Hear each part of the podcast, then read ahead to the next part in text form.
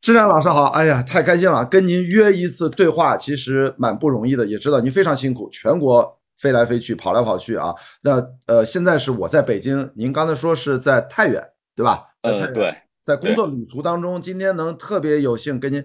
连线聊一会儿，不聊别的啊，因为大家知道我的背景是做电影很多年，我听说您刚刚看完了《封神》，给我发了个对信对息说太好看了啊，我这所以说不行，我得连线听您好好聊一聊。您看完《封神》什么感觉啊？第一部，第一部啊，呃，看完《封神》，感觉就是当时我说好看是几个层面啊。首先，它的这个呃视觉场景、那个特效什么做的就是很到位。嗯呃，尤其《封神》的一开头，看上去，呃我当时一边看一边给我一朋友发信息，我说哇，这个有点儿全游的意思呀。 就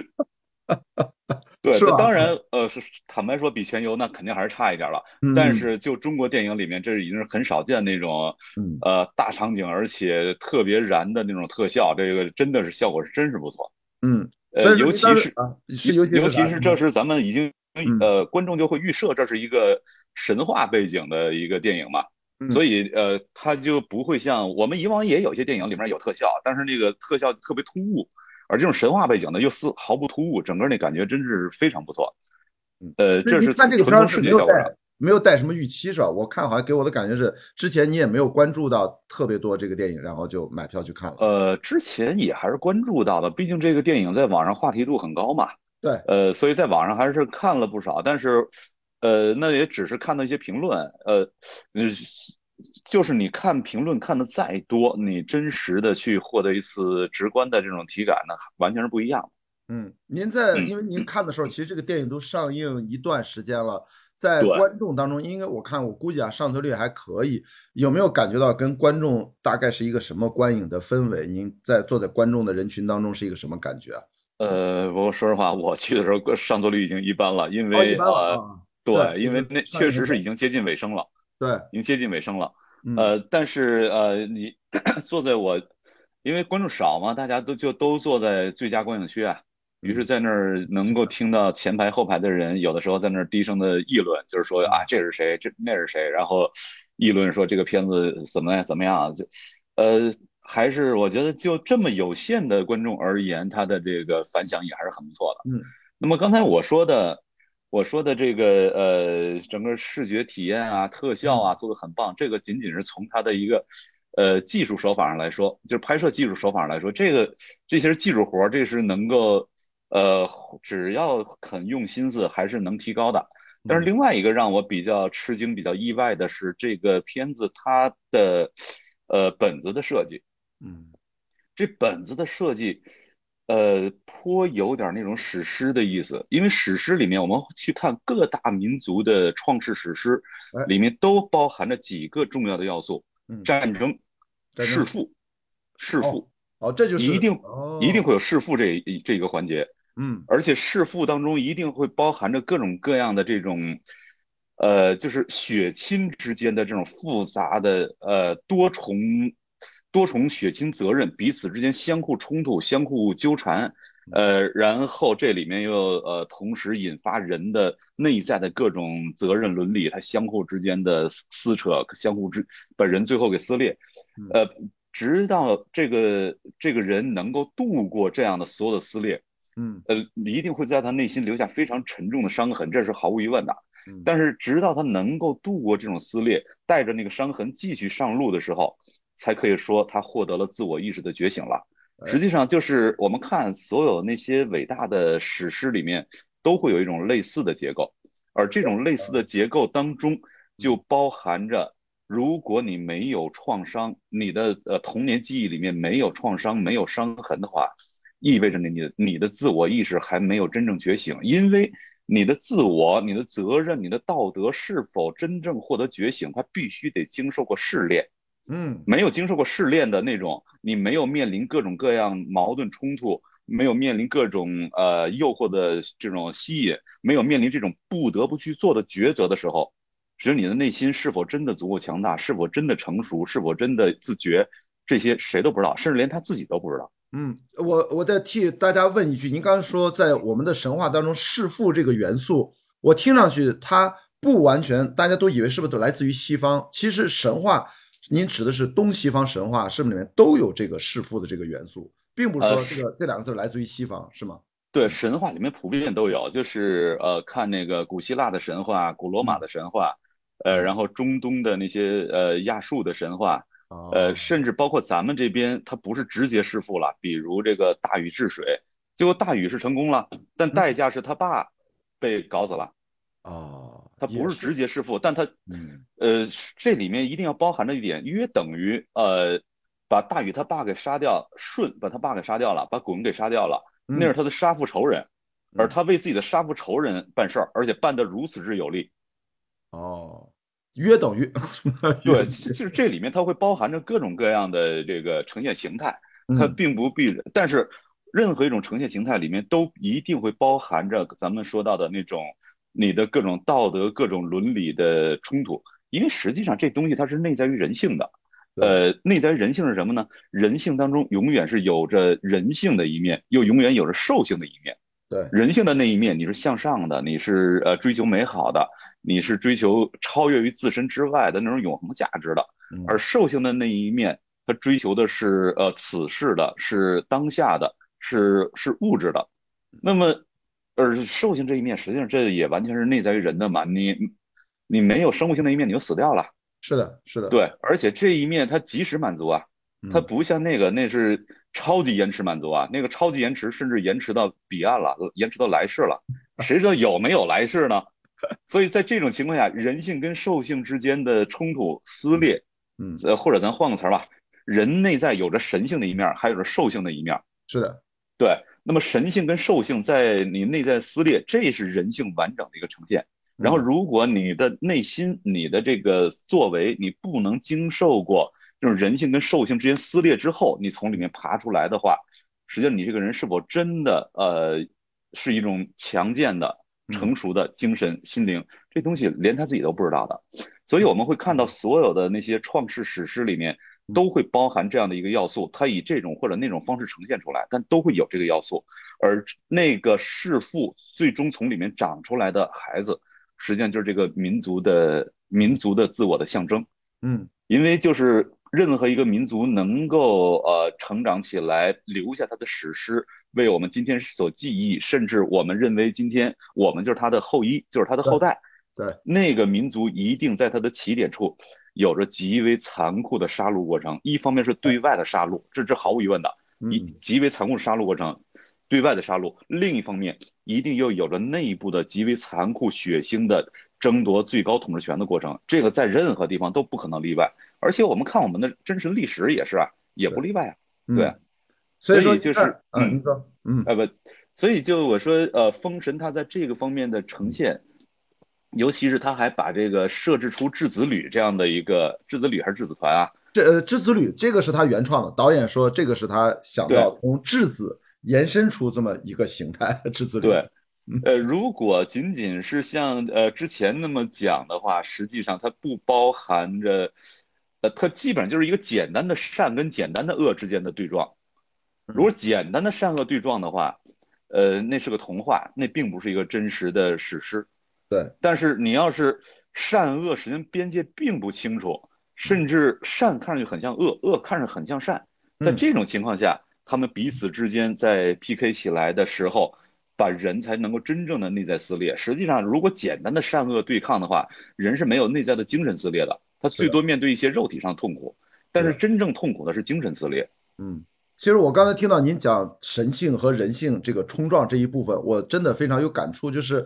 正好这个故事它讲的是三千年前的大概啊，对大概三千年前的中国。然后我说，我当时看完这电影，我当时就想，哎呦，我得有机会跟施展老师聊一聊。不说别的，啊就是您的书那枢纽，不是跟您认识的最早就这本书，上面3000写啊年的中国的 三千年的中国，我就说这事儿跟谁聊，你得有机会跟施展老师聊一回，都是三千年前。您梳理的就是说，在您心目当中，中国的历史，它至少这个时间尺度也达到了三千年的这样的一个标准。但注意啊，大家啊，我得必须中插一句，这是旧版，这是第一版。现在施展老师这个枢纽刚刚出了第二版，对吧？是一个对应该增补您版做了增订，是做了对做了多少字的增订？这插一句广告啊！呃，做了有将近五万字的增补。哇，我我对，就是之前对之前第一版出来之后，呃，有很多批评，然后这些批评我做一个系统的回应，以及最近这出版之后这五年，呃，五年多的时间，嗯风云变幻嘛，这个世界变化太大了。是的，所以对于这些风云变幻，我也有一些思考，也得做一些新的迭代。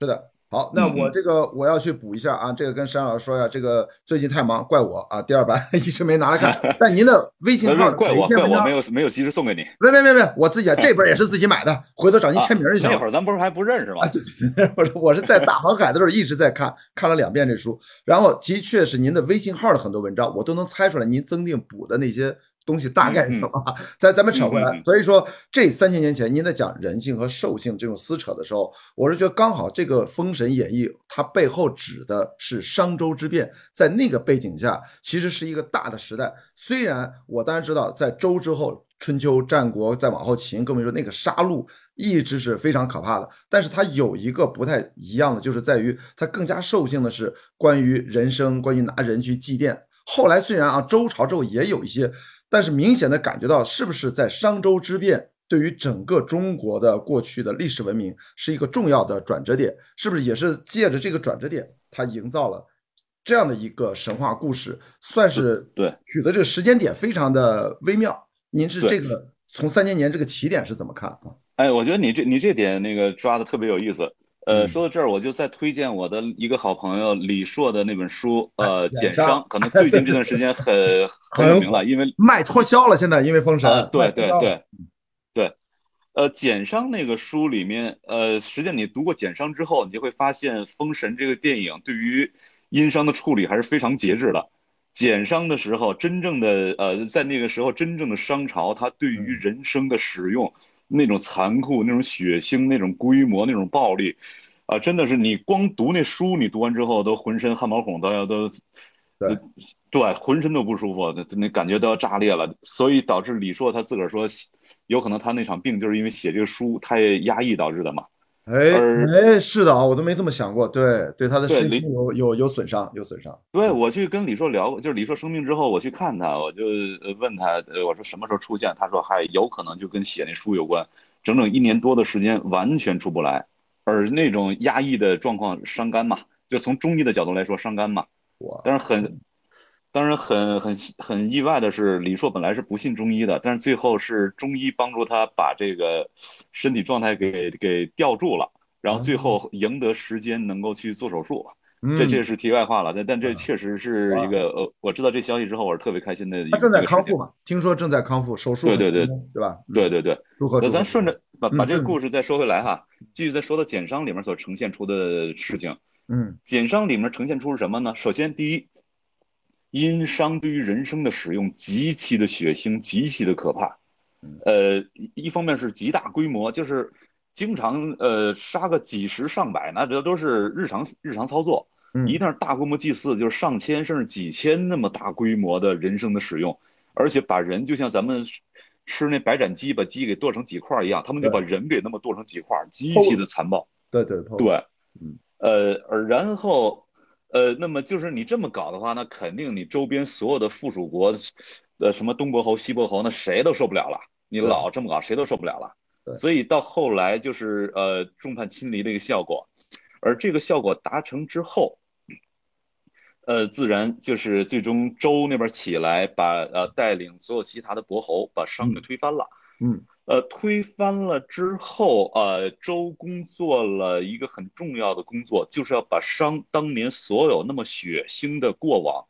都给藏起来，让人彻底不知道这个事儿，让人彻底忘记这个事儿，完全忘记了这个事儿的存在。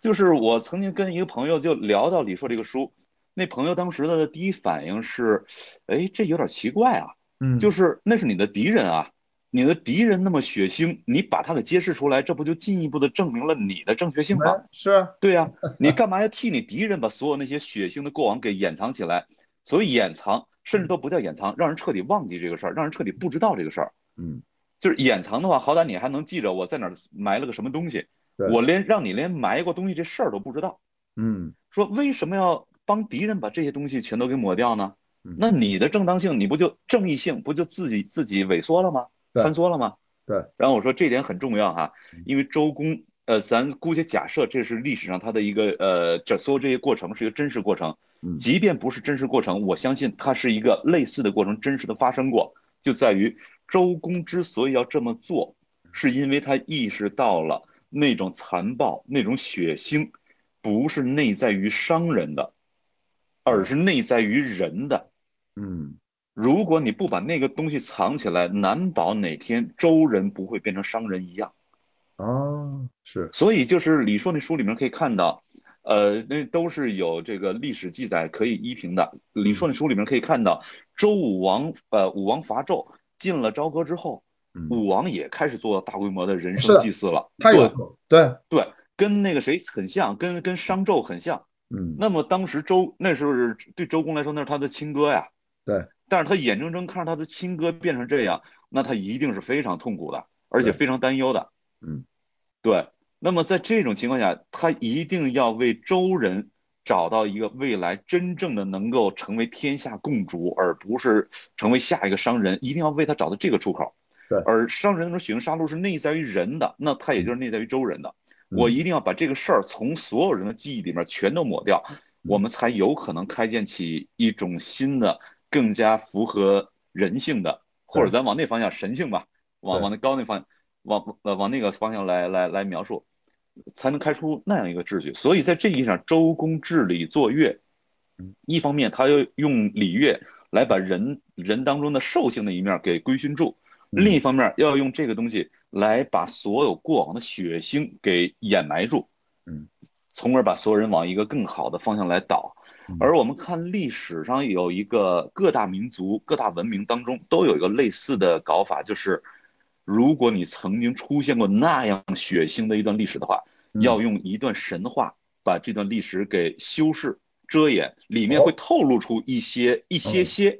当哦嗯过往的痕迹。实际上，在李硕之所以能够解读出来，也是因为那些，嗯呃，像什么《周易》啊，这个呃《左传》啊，以及那个更早的那些甲骨文啊，里面可以透露出一些东西嘛。如果完全被掩埋掉，啥都没有了，那李硕也写不出来，嗯对总还是能够透露出一些东西，很隐晦的。嗯那么呃，然后用另外一个更加高大上的神话，神话里面嗯会包含上各种爱恨情仇，包含上各种这个刚才咱们说的啊类似于弑父那种血腥的啊，然后伦理冲突的啊，所有这些东西包含在里面之后嗯，用一个神话把它导向一个更高的方向，相当于把那些伤痕记忆以一种呃相对呃委婉的方式记忆下来，但是同时必须迈过去，走向一个更高的方向。嗯呃，所以各大民族都有这种神话的这种做法。呃，中国的这种神话，因为我们对对于这种神话的，我们是一个比较入世的文化，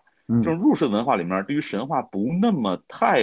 太那么重视，太那么当回事儿。嗯嗯呃，在西方文化里面，这种呃，就是这种用神话来来完成这种从呃兽性到神性的一种呃导入这样一个过渡，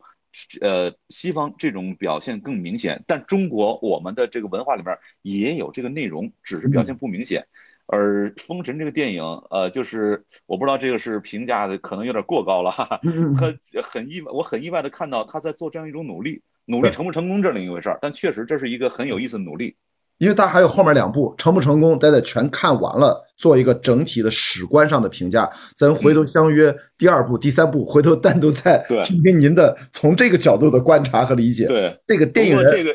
是不是有啊这这也个决心能完成？ 是，不过这也嗯是就是呃，我跟家人就聊这个片子的时候，家人说你这个过度解读了吧？我说有可能是我过度解读哈，但是一个作品出来之后就不再属于那作者了，是它属于所有的解读者了。您刚才说到，呃，李硕老师这本书，其实简上因为出版的比较晚，其实它是在这个《封神》第一部创作之后出版的，但是嗯并不影响您刚才说的这个叫互文和映照关系，因为乌尔善这个电影主创班底，他们都是看过李硕老师之前那部《孔子大历史》，它哦，的附录一不就是这个商周对之变嘛？不就是那对一万对多字？对其实核心的观念减伤的核心的关键都在那一万多字的附录里，所以对他是有很大的影响。他也找了很多历史专家，其实您说的这块儿，他肯定是在前期创作的时候，这个这个是毫无疑问，他都是肯定考虑过的，是吧？考虑过的，所以才有这但个。嗯也许也许没有我说的考虑的那么多，但啊，但对，肯肯定定是对对对对，这两码事儿。因为您刚才其实一直在告诉我，神话其实它还有一个掩盖的作用和对美化、修饰，让自己的文明传承下去的作用。而且您刚才一直在说到什么商人、呃周人。啊，包括到后面是不是秦人，就秦朝了嘛？所以啊等于这个神话的讲述的主体，我们一直在说民族、民族，中华民族的民族，和到后来具体到咱五十六个民族是一家，比如我是满族啊，比如说汉族，这个民族是不是跟咱刚才说大语境下，它其实涵盖的范围已经不同了？咱可以说《封神》这个神话史诗，它是中华民族的文化积累，嗯但嗯是您刚才又提到商人、周人、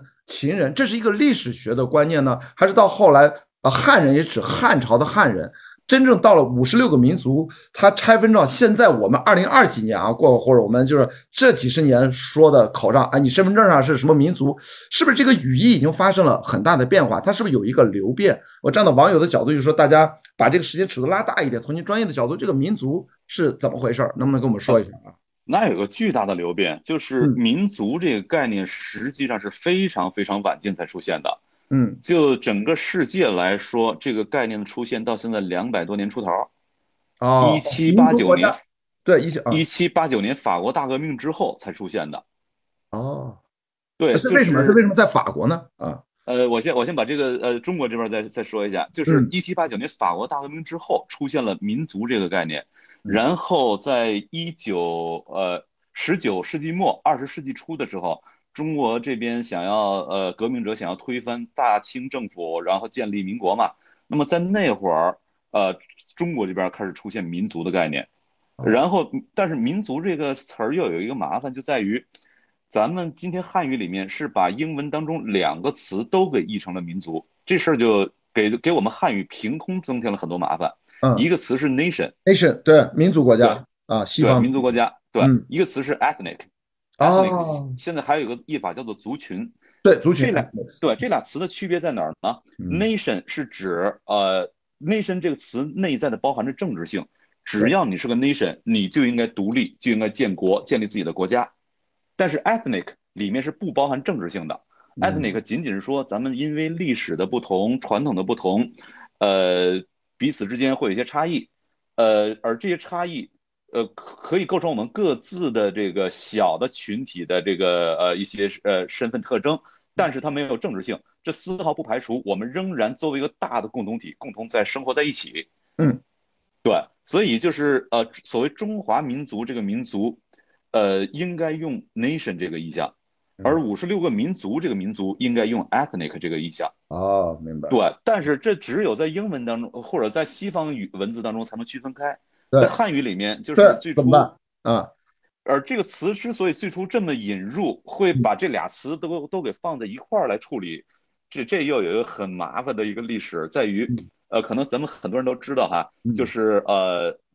很多现代的汉语词，呃，对于西方文字的引入，呃，把它翻译成现代汉语词，嗯咱们是以日文作为中介的，哦，对，很多是日本人先把它给翻译成日文了。嗯，但是日文用汉字写出来，然后咱们在翻译的时候，很多时候从日文那么翻译过来的，于是把它那汉字直接就就借用起来了。嗯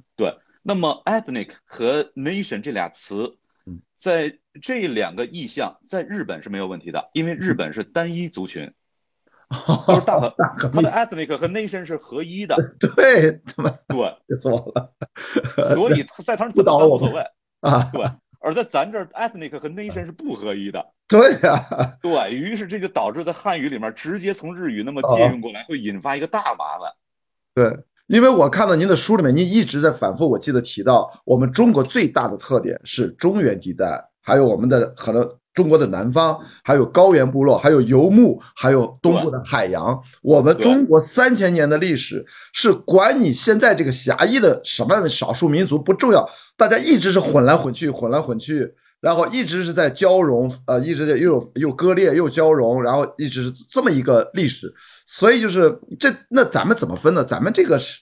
中华民族这个词儿其实也是很晚的，对吧？这四个字很也是晚很晚的。对那在很之晚前是出怎现么称呼呀？就是说呃呃商人、殷人、什么秦人都知道，那到后来大家是如何指认？我唐唐朝就是唐人是吗？就是是是这么说吗？唐人街，呃，对，就是因为这是这里涉及俩问题了，一个是刚才你呃中间我被我打断的那个，就是在法国那边儿为什么在那儿那儿会出现民族这么一个说法，这么一个概念？哎，续一下啊，嗯呃，这续一下对这是一个问题，然后另外一个问题，中国的这个是嗯怎么怎么出现的，在之前是怎么传承过来的？嗯嗯那么咱呃这俩可能得分别解释一下嗯，呃，因为这俩问题是串联在一块儿的。那就先说第一个问题嗯，呃，为什么在法国会出现民族这个说法？嗯呃，这个问题还得再往前再追溯，就是在呃一六四八年以前嗯，这是一个很有意思的时间节点。很具体。啊呃，一六四四年大清入关， 呃，然后就建立清朝。三 桂，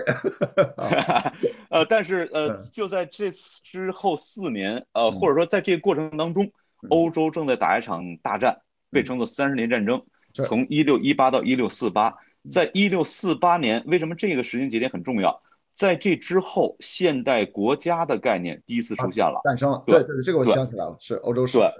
嗯，而现代国家的概念是什么意思？国和国之间不分大小，一律平等。在这个概念是在那会儿才出现的，一六四八年才出现的。而在这之前，国和国之间没有资格平等，因为，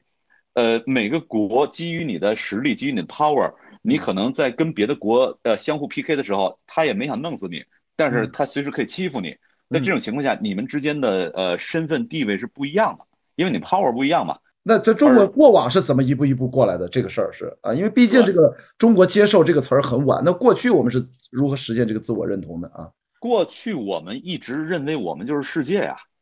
我们不认为我们外面还有别的，别的那些那都都是蛮夷啊，所以它就根本不存在一个什么我怎么打造一个内部认同，呃啊凝聚，因为它就没有外部，在它观念里面就没有外部。嗯，这是超大的内部，是一个超大内部内部群体，对吧？呃，就是根本就无所谓外部，没有外部就无所谓内部嘛，嗯，因为内部的前提是有外啊部啊，对对对对对对对，他没有这个边界，他没有这个认知的这个边界到哪，他不知道。嗯他认为我就是全世界。那么全世界什么概念呢？在他的意象里面，这个全世界不是一个地理概念，这全世界是个文明概念，就是我这是世界中心。为什么我是世界中心呢？因为我这是最文明的。大清在一七五七年收复新疆，嗯，那一年是在内陆这个方面达到了自古以来的巅峰，所以就是我觉得这非常能理解。但是在这越是这种情况下，你达到巅峰的时候，实际上呃可能风险真的就要来了。是的于是等到后来一又过了六十多年啊、英法联军把那什么都给烧了，圆明园都给烧了，嗯呃，就直接你这就不不灵了嘛。不灵了之后，大清意识到我不得不把内部给整合起来，以便面对外部。就是在此之前，大清是不考虑整合这个事儿的，因为一旦内部整合的话，就意味着你要进行某种政治动员。嗯对，而内部呃，在此之前，大清汉满蒙回藏每个地方呃统治手法全都不一样，啊，他在每个地方的身份也都不一样。我在这儿时候，在中原是皇帝，在草原上我就是可汗，嗯对呃，在高原上我是文殊菩萨转世。他在嗯每个地方的身份也不一样，然后在每个地方的统治手法也不一样。他认为我统治的本来就是世界嘛对，我统治世界，世界各地方人都不一样，我怎么可能用同一个方办法来统治呢？他在用不同的身份、不同的方法，对吧？对，嗯而且世界也不存在一个什么整不整合的问题，因为世界本来就是我统治的是整个儿啊，嗯，就是韦小宝说整个儿好，他他统治整个儿好， 整个对所我以我统这不存在整合的问题啊，只有你你有外部的时候，你才存在一个内部整合，我根本就没有外部，我谈何内部整合呢？这是其一，嗯其二，呃，对于大清来说，他又是坚持用儒家的理想来给整个帝国寻找一个正当性嘛。对而儒家里面有一个基本的要求，就是，呃，要与民休息，不，嗯你不能把人呃这个，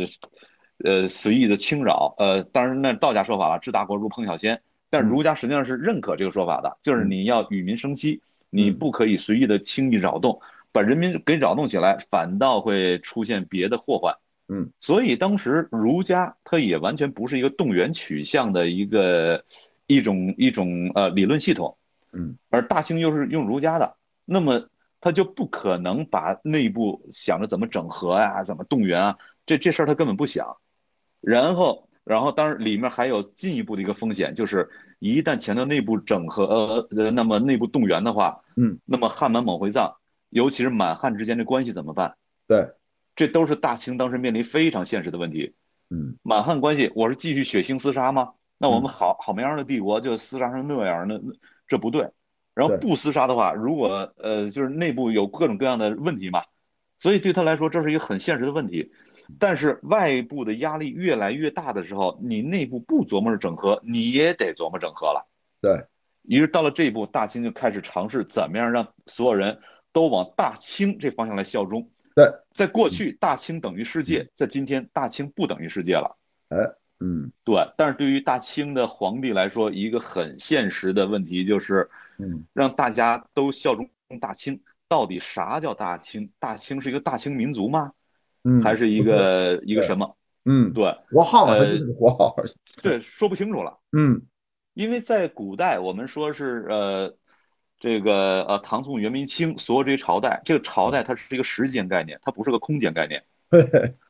就是隔了几百年，一个新的天命降临了，嗯然后于是就要换一个朝代，一个新的国号，呃，一个新的呃朝代的这个国号就来了。对然后过又过了几百年，天命走了嗯，天命转到别人那儿去了，然后就得新的一个朝代、一个国号建立起来，所以它始终是一个天命流转的一个时间概念。嗯，而而在这个时间概念之下，整个世界都是我的，它对没有一个关于空间的想象。嗯，但是到了大清这会儿，如果是大清民族的话，嗯那么它实际上是要把时间概念给切换成空间概念。大清对，民族之外，就一定有俄罗斯民族、有英吉利民族、法兰西民族，甚至对大和民族。嗯它要把时间概念切换成空间概念，这个切换那是非常困难的，因为里甚至某种意义上不可能，嗯因为里面有太多的这个理论是完全拧着的，你没有办法切换过去。是的，所以，呃，这就导致大清晚清的时候转型，它跟呃，经常有人拿它跟日本比，嗯，说你看日本明治维新一把就过去了，大清你怎么那么笨，怎么都过不去？咱过不去，因为大清所面临的问题跟日本面临问题的复杂度完全不是一个量级。嗯日本的任务很简单，我只要把大和民族都给整合起来、动员起来，一把就成了。对而大清在动员整合的时候，怎么不至于引起内部的撕裂？对如果引起内部撕裂，我还没来得及完成转型呢，我直接先 over 了。对，就是他的这个任务的复杂度跟日本根本不是一个数量级，所以那么带来结果就是大清最后真就没弄成。他就然不后转型了，交给辛亥革命之后去转型。 对，然后既然你咋转都转不动的话，嗯有人就会有别的想法了。哎，我来我来转吧啊，你就革放命者来了，哎，是而的，嗯革命者革命者来了之后，他就是说大清皇上不灵，呃，那么是要建立一个新皇上吗？嗯建立新皇上，呃，搞一个新朝代，那也还不灵，因为你看看英国、法国，它也不是那个路数。对嗯你得建立一个现代国家。如果现代国家的话，就不能有皇上，不能有皇上，那你这个你这个呃，这国家属于谁？属于中国人民。对嗯中国人民他的这种身份边界在哪儿呢？属于他的身份边界就是中华民族。哎，这个时候才出现中华民族对，哦，中华民族的概，念意向到了这这会儿出现了。嗯，但是中华民族一开始，这个革命者把这个中华民族的意向给设定的非常狭隘，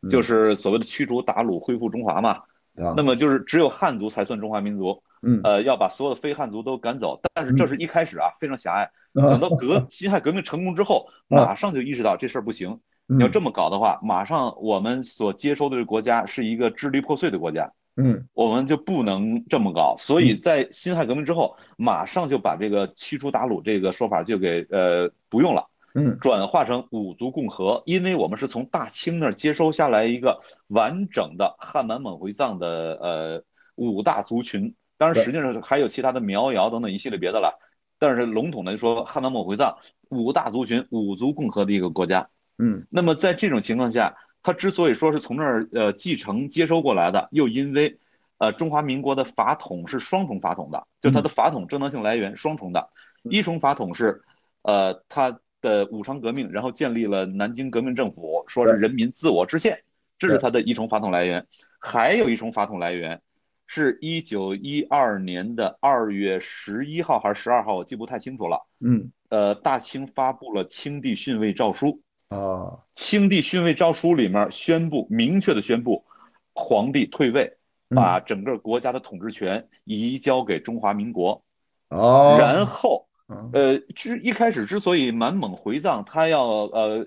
呃跟汉满蒙回藏要在一块儿，是嗯因为汉满蒙回藏都效忠大清皇帝。哎如果是没有大清皇帝这个唯一的这个呃纽带，把各方衔接在一块儿的话嗯，他们未必要在一块儿对。但是你们都效忠我，今天我宣布了，我退位，我把你们的对我的效忠完整的移交给中华民国。对因此大家都要共同的效忠中华民国，嗯因为你们都属于中华民族。嗯于是这样一个意象就出现了，五族共和。对而而我们今天中华人民共和国又是从中华民国接收过来的。对，对，所以我们的当然，就中华人民共和国之后，我们又做了更更细致的、更复杂的这种民族识别工作，于是有了今天的五十六个民族嗯。但是这个民族识别工作这里面儿又涉及到我们是用斯大林的民族理论进行了民族识别工作，这是另外一个更复杂的故事了，这就不展开了。嗯但是无论怎样，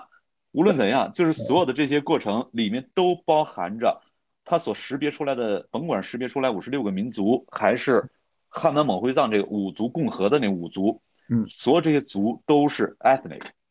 哦，是的，都是嗯对，都是 ethnic，嗯它是我们一个更大的中华民族下面的次级的身份群体。这个次级身份群体，因为我们各自确实有一些不一样的这个呃，所面临不一样的生存处境，嗯所面临不一样的自然条件，呃，不一样的这种呃自然条件挑战，我嗯们得有不一样的，在历史上这数千年来不一样的对于这种环境挑战的应对方法。嗯而呃，如即便我在枢纽那个书里面谈到，即便你是个汉人，嗯你到了长城以北，为了能活下去，你也必须游牧化。而游牧化之后，过了过了两代，你实际上就已经不再是汉人了。对呀，同就样，嗯对，同样游牧者到了长城以南，他农耕化，那过了两代，他也不是游牧者，他变成汉人了。我就想跟山老师，我就想突然想到一个跨学科的思维，就是现在大家不是经常还有人爱好花几百块把自己的基因做个检测，啊看对基因的样。是这个事儿，你一看就是，比如说我是汉族啊，其实我就是满汉的结合，因为我妈是汉族，我爸是满族，身份证上啊，我身份证在那儿写着满族。就是如果我们从基因的学，现在已经科学很容易看到。如果即使我是汉民族或者我是满族，它的背后你也不是你写的那一个单一的对一个对你中间再往上倒倒倒，咱也不知道哪来的，因为中华民族这个词儿虽然很新，但它过往三千年的历史，它基本上这一大片人就是一直在互相的混居，是吧？对要互相的叫叫融合，那分开又反复的融合，所以有的时候这就是一个称谓。所以有的时候跟您聊天，是不是要打开大家现在的一些思维？你有一些中华民族的共同认同很好，但是我们在内部这个您说那个叫民族，其实它是大家都是平等的，都是兄弟族姐群妹，对吧？这族是咱群一直对倡导了多多少年了，这都是。对对，哦，你哎你姓关呢？你是瓜应尔该佳是瓜氏嘛尔佳氏， 瓜尔佳 是氏，吗？对对鳌对拜后人。啊，我 对他们跟我说的是鳌拜，对对对，就是什么我们家呃呃呃镶黄旗嘛，说龟是镶黄旗，对对对，所以以前嗯就是我鳌拜就姓瓜尔佳嘛。因为我们家的确是呃我爷爷的爷爷是那个打仗的，就是武将，我们家不啊是文官，都是被发配到青州北城有一个满族的兵营，对，啊那八西人旗肯定人是打仗的嘛。对，然后就然后就是死光了，八国联军死光了，所以我最后等于我爷爷逃难到了青岛，然后我爸爸出生在青岛，所以我爸一说话青岛话，标准的青岛话，但我爷爷一直是官话，就是旗人说的那种官话，就是字正腔圆。其实我后来听老北京，话是吧？哎，老北京话，我后来听那相声，然后就老北京传统相声，我就觉得哦啊，这其实是我爷爷说话跟他很像，我才回忆起来。所以我，哦那你说，那我现在这个身份算啥？所以有的时候，咱就是就是你说什么，你就是中国人就完事儿了，哪怕对吧？对，少数民族而且长得不太一样，那只是中国人嘛，对吧？而且这话再说回来哈，实际上那个呃，在武王伐纣那会儿，呃，简商那个时代，在那嗯之前，呃，商人认为我才是正统，而你们所有边上那些都叫做羌人，所以就是所，当然那羌人跟今天羌族完全不是一概念了。嗯就是羌族那个羌，但跟跟今天羌族不是一个概念对。羌人这个字对它做一个那个字形的拆解，上面是羊，下面是人，嗯所以就是约等于呃，这个当时放羊的商朝认为那些不呃不仅是放羊的，啊，更重要的，你们就像羊一样，可以被我拿来做做这个真祭的献的祭祀的这种人生的，对，对嗯，所以就是他各处都是 羌，当时周人也是羌人，嗯然后最后是所有这些羌人起来把这个谁给推翻了，把这个呃商朝给推翻了，嗯然后建立了周，而建立了周之后，觉得那我们过去的羌人今天自称啊我是这个呃正统了嗯，然后结果在南方又崛起一支新的力量，就是不服羌人，呃不不服这个这周人，嗯呃就是呃楚人，楚人在当时的这个呃周的概念里面，那就是蛮夷嘛。嗯对，而楚人今天呃说这个湖北人还有一个说法叫做不服周，不服周就是反正你怎么怎么着我都不服，那那就是当年楚人留下的一个一个意象啊。嗯而在今天，我们不会觉得楚人，甚至到后来，楚人呃跟这个秦人之间不世之仇啊，嗯，就是秦人把楚把这个楚王给抓走了嘛，把对楚桓王给抓走了，然后把他给诓走了，实际上把他给诓走了，然后最后楚怀王就很惨的就死在秦国嗯，然后以至于后来楚人说这个这个楚楚罪无罪，就是楚人都很怜很缅怀呃很怜惜那个死掉的楚王，以至于在项羽把那个楚王的后裔找出来的时候，嗯人们管这个还叫怀王，就是对怀念当年的那个那个楚王。那么，而这所有这些楚人跟这个秦人之间不共戴天之仇啊，嗯在当时，呃，而且这屈原什么的，这都是因为因为这个秦人的压力所导致的。嗯那在今天，绝对不会有哪个湖北人说你们陕西人不配吃粽子。但是咱们的确有些地域上的互相笑话层面，我说大家地域歧视啊，那 我觉得那个就是一个文化属性，就大嗯家那是对，实段际子上我对，实际上我是想说，今天我们所谓的汉人，你啊，知道里面融合了过去多少各种各样的这种血统 啊？对呀，对，汉人从来也没有一个纯种的汉，因为没没有纯种的汉人，对对对对汉人这概念是在汉朝之后才出现的嘛，对对而对，在汉朝的时候，它已经是周人跟商人，那就是当嗯年羌人跟商人，以及后来的楚人，那都是南边的蛮夷跟对北边的周人之间各种各样的融合之后，有了后来的汉人。嗯，就是汉人本身，它就是一个来源高度复杂的这种族群复合的结果。嗯，而且在一个从换另一个角度来说，嗯，族来源高度复杂，族群高度复合，这不是个劣势，这是个优势。对这意味着你的基因多样性更多。是的，是的，是对，的，是的，你是的应对挑战的问题的、呃应对挑战、应对问题的能力更强，是的，这是个优势啊。嗯。对所以说现在大家经常说汉人，汉人其实那是汉朝的那个概念，跟后来刚才说近这几十年或者一百年才出现的汉族，那也完全不是一个概两念码事儿，完全两码事儿。嗯，对，完全不不是一一回事儿。就是到了后来这个呃汉朝的时候，有了汉人这个称呼，有了这个身份意象，嗯然后再后来就是比如到了这个宋啊、明啊什么，呃，实际上到了清也是一样，他嗯们确实会有那个汉人的这个说法，对，呃，就是对满呃满蒙一体、满汉一家，呃不是满满蒙一家，呃嗯，满蒙一体、满汉一家，对，啊，这么个说法啊，所以说嗯对对那个时候他们会自称，呃，身份汉人是一种说法，就是一种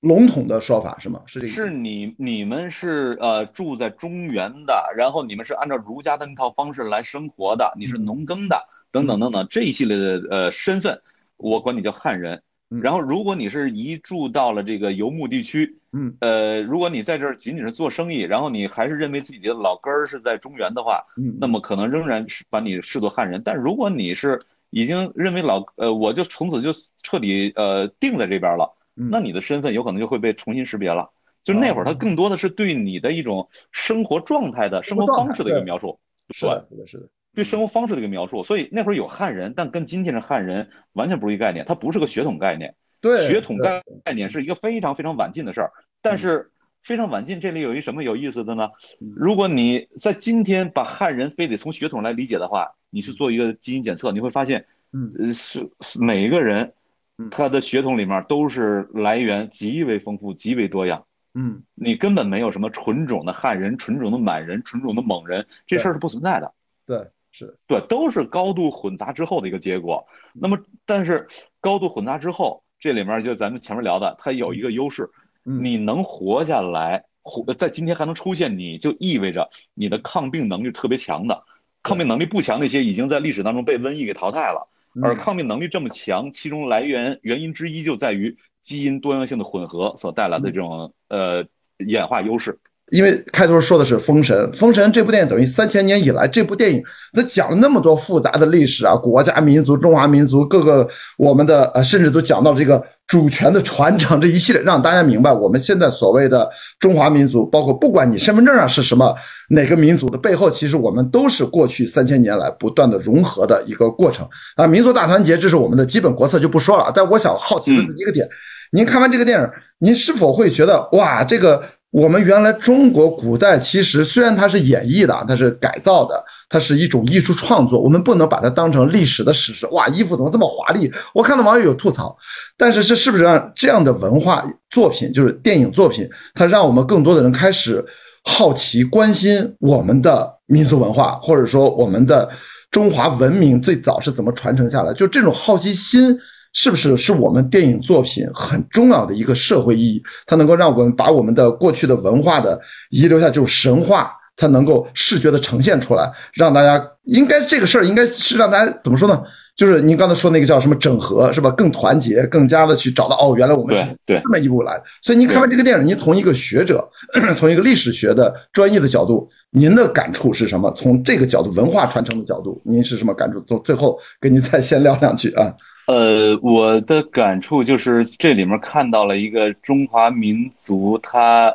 本来也是内在于这个民族内部的一种呃激情的部分。嗯，就是我我们这个民族实际上是礼法文化，就是我这个说说表达不准确啊，就是呃这个儒家呃长期的是追求礼法文，呃儒家呃追求的是一种礼乐文化，礼乐文化，嗯，嗯对。六艺嘛，礼乐对，礼乐文化里面，在《礼记》里面就有个说法叫做“礼别义，乐合同”。 嗯，呃，礼别义是用礼来把人和人之间的身份差别给它呃鉴别出来对、识别出来，从而不同的人按不同的方式来行事，整个社会的秩序才出现。嗯，但是如果呃只剩下礼别义的话，这个社会会变得极其的没有人情味儿。是，对，还有乐的部分，嗯，对，所以还有乐的部分，乐和同用乐来把所有的那些边界，人和人之间的身份的边界给消除掉，让整个嗯社会获得一种整体性的感觉。所以礼别义，乐和同。嗯，但是刚才我有一个口误，我说成了礼法文化，就在于，呃，呃，从秦朝往后逐渐的，呃，礼乐文化当中的乐那部分，它越来的越淡出了，而哦法越来的越跟礼结合在一块儿。哦于是它就形成了一种对社会比较强的一种一种这个，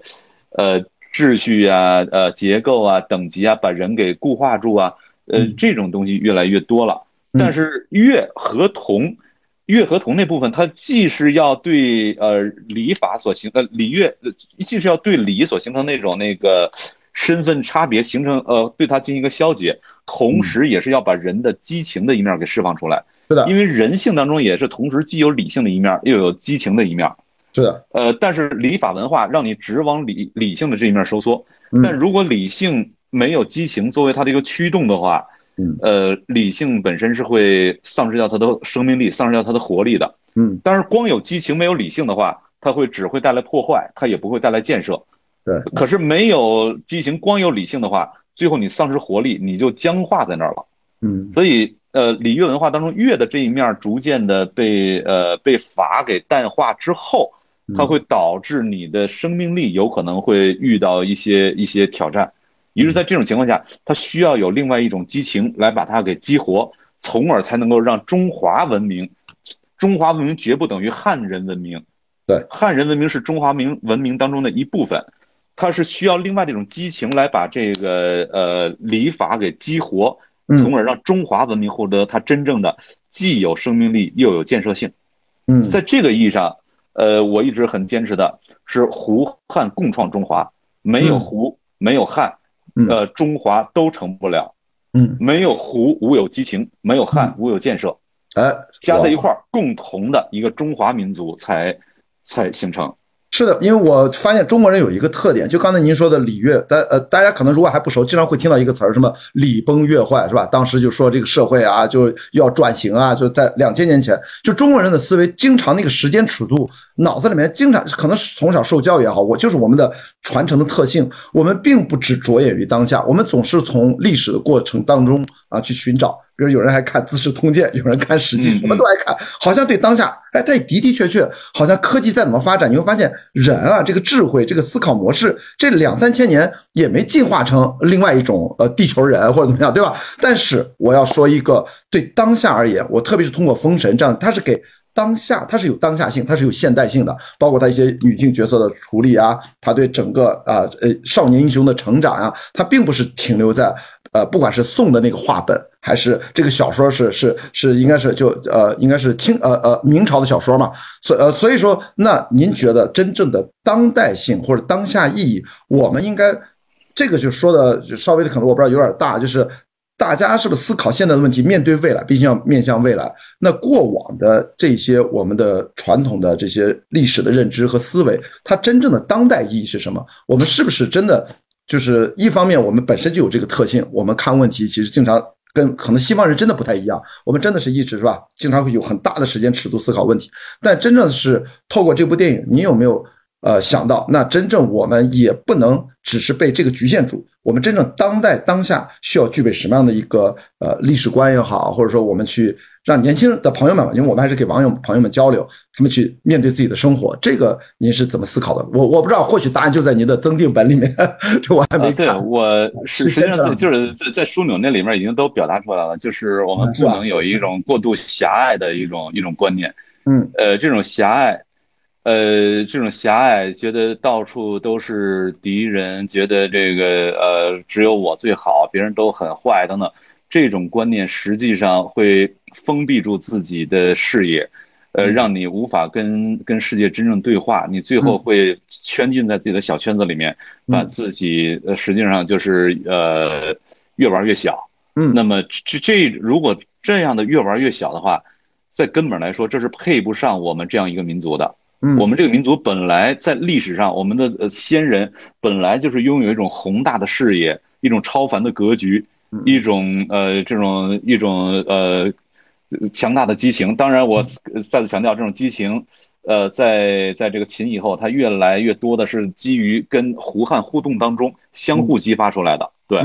就是我们本来都有拥有所有这一切，但这一切。在今天，我们应该把它给传承下来，而不是把自己给变成一个，呃，非常狭隘的、非常这个呃格局很很很坍缩的一个这样的一个视野、这样一个格局，这是完全配不上我们的历史，配不上我们的祖先的。是的，好吧，这个感谢啊，跟施然老师，今天我觉得真的是一门这个很新的，啊，因为只是一部电影，但是我觉得这是一个史观上很大的一个对大家一个补充。更新或者说啊、呃、提醒吧，大家可能去啊，还是这吧。虽然我是老板啊，反通过他的新书，可能增订版会更多的对当下思考。我觉得这个落脚到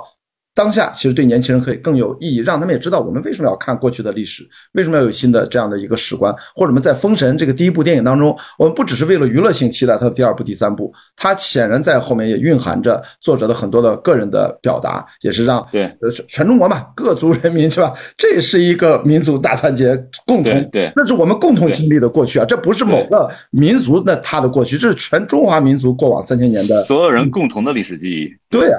所以我说能有这样的电影，我是挺开心的，因为好久国产电影，我不知道您什么感觉，我我其实很久没有看到过这样的英雄格局的电影，我是的，是的，是的，是的。